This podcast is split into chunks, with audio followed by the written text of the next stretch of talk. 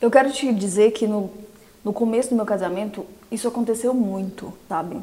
Muito mesmo, assim. Eu sempre fui uma pessoa que, que de opinião e de que sempre comecei a trabalhar cedo, que sempre, enfim, uma pessoa ativa, né? Só que depois disso, como meu marido sempre foi muito incisivo, né? E eu comecei a sempre deixar tudo para ele, né? Sempre comecei a, ah, você sabe tal como fazer, ah, mas toma aí a decisão, ah, mas tal coisa.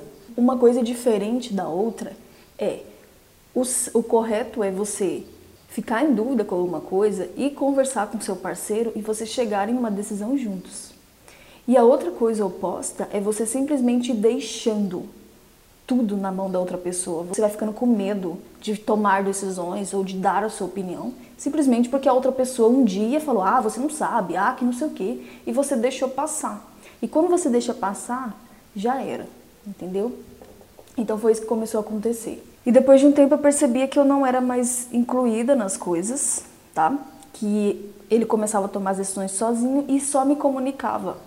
Ah, a gente vai fazer isso. Ah, eu não quero mais fazer assim, quero fazer assado. Então começou a, a, a crescer a tal ponto que em tudo, todo tipo de decisão que você pensar, eu tenho minha parcela de culpa nisso aí também e que você já pode começar a corrigir, tá?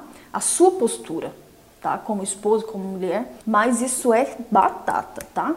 Uma pessoa que ela não é ouvida, uma pessoa que ela não é inclusa nas coisas, ela foi permitindo alguns espaços em relação a isso.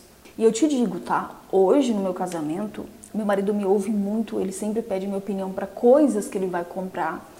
Até isso. Então foi coisas que eu tive que alterar entende? Primeiro em mim e depois no comportamento dele.